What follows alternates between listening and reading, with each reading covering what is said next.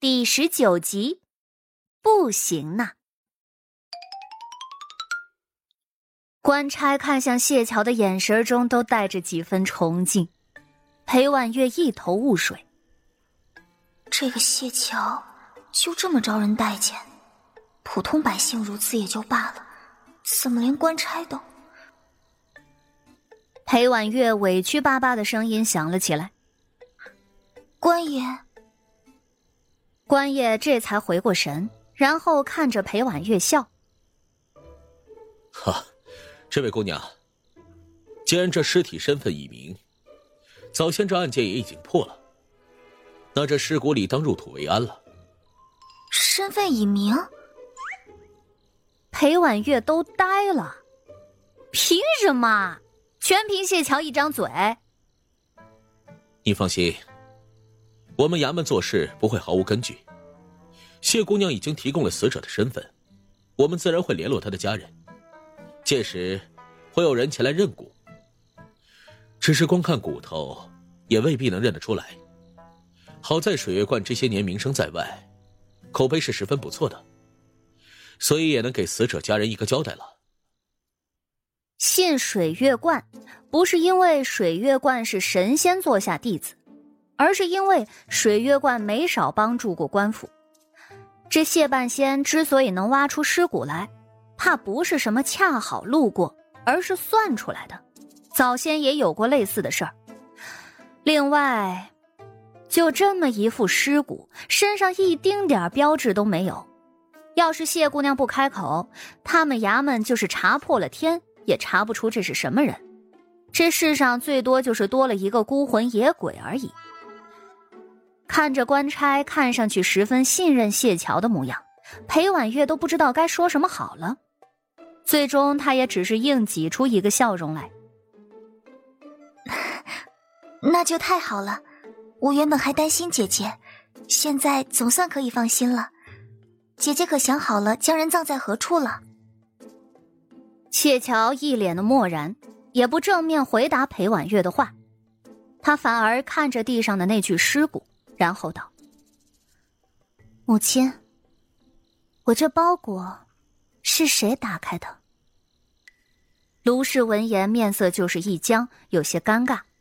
“呃，这事儿重要吗？”“自然是重要的。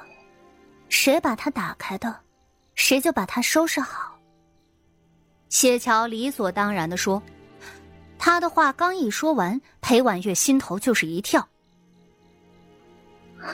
娘，我不要。那可是人骨，他才不要碰呢。既然是你挖来的，你顺便再收拾一下，又怎么了？玉儿年纪小，从来就没见过这个，哪受得住啊？乔丫头，就当是帮你妹妹做些活儿，母亲也是要感谢你的。谢乔闻言，轻轻的笑了笑。裴姑娘是我哪门子的妹妹啊？是血缘牵绊，还是同在一个族谱里挂着的？既然都不是，那就要分清。该她做的事必须要做。母亲若是舍不得，代劳也是可以的。我又不是个挑剔的。代劳，卢氏看都不敢看那尸体一眼。裴婉月立即示弱。可怜巴巴的看着谢桥，撒着娇：“姐姐，你本事大，我是不行的，求求你帮帮忙吧，好不好？”“哼，不行呢，裴姑娘。”裴婉月尴尬的笑容就凝固在了脸上，一时之间也不知该如何是好。她双目通红，欲言又泣，好生的可怜呢。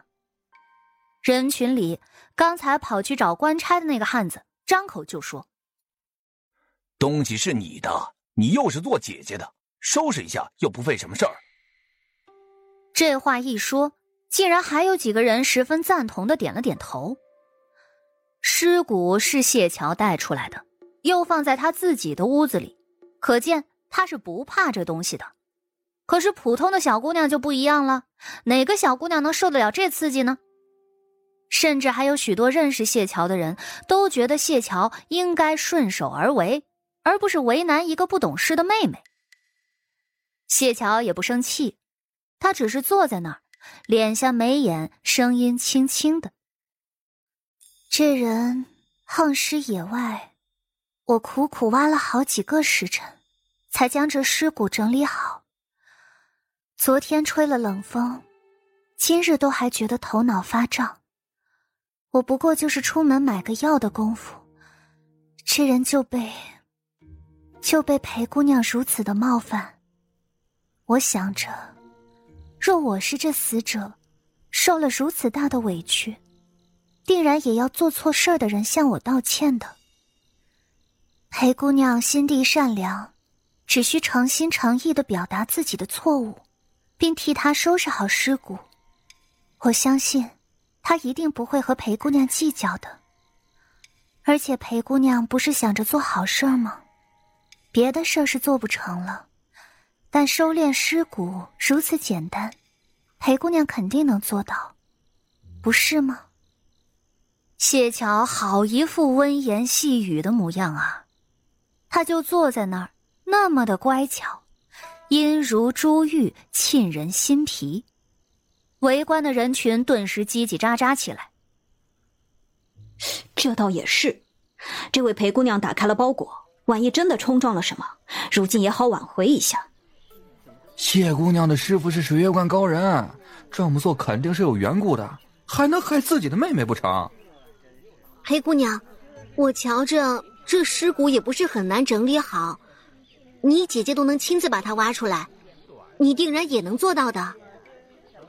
这次开口说话的几乎都是水月观的信徒，一开口就要将裴婉月郁闷的吐血了。他做这些。就是为了达到谢桥的万中之一，而更让裴婉月生气的就是谢桥的那张脸，看上去是那么的有气无力、虚弱可怜，就像是他在欺负人一样。